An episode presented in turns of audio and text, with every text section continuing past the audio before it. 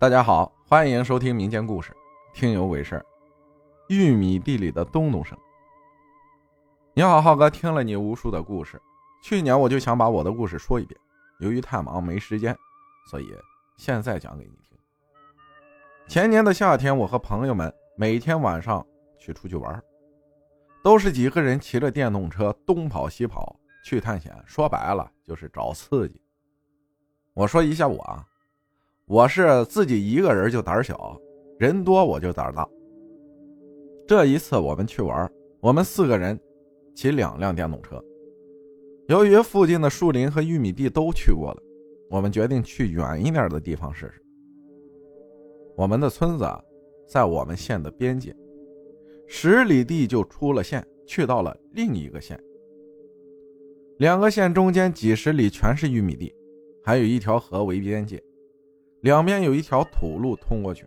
这一次，我们决定去这方圆几十里的玉米地里去探险。这时也快九月份，玉米地里的玉米都一人多高了，地里边全是小道，将将是两辆电动车并排起。由于我们晚上平时探险，为了营造气氛啊，经常把灯关了，或者说附近有怪声，大家也都习惯了，因为并没有什么。这次去的时候，临近十点，这天的月亮出奇的亮，地里全是蛐蛐的叫声，小风吹的也挺舒服的。我们几个人有说有笑的就骑进去了。我打开手机地图看了看，隔壁县最近的村子也要二十公里，我就决定在那里返回。我们就过了河，下了大堤，往里边骑。就在刚进去的时候，我听到地里有一声“咚”的声音。由于我们在探讨游戏的事儿，就没有在意。就算说了，大家没准会以为我故意制造的，所以就没说。就在大概骑了二十分钟的时候，我打开地图一看，还有十五公里，我心里就想回去。到了那里就太晚了。这时我看了看后边，没有尽头了。于是我就和朋友提出，我们回去吧，太远了。大家也都同意了，就减速准备掉头。因为两边的玉米叶都长到了路上，这条小路只有一米宽，我们只能下车把电车扭过来。我的电车先掉头，前边的朋友的电车还在等我。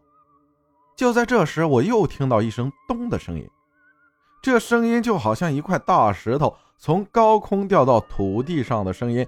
闷而沉重，感觉这声音就在玉米地里，往我们这边来。坐在我后边的朋友也听到了这声音，我感觉大事不妙，这次不是恶作剧。我们两辆电动车掉好头往回走，我的电动车突然不动了，我的头瞬间出了汗，我那种害怕的心情已经由不得我了。我下车推着电动车往前走。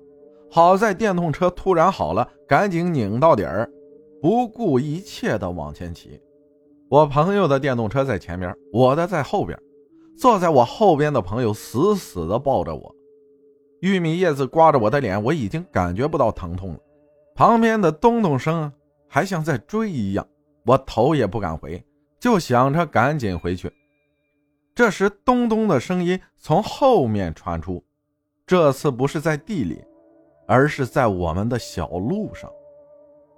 此时的我已经没有了力气，只能把所有寄托在电动车上。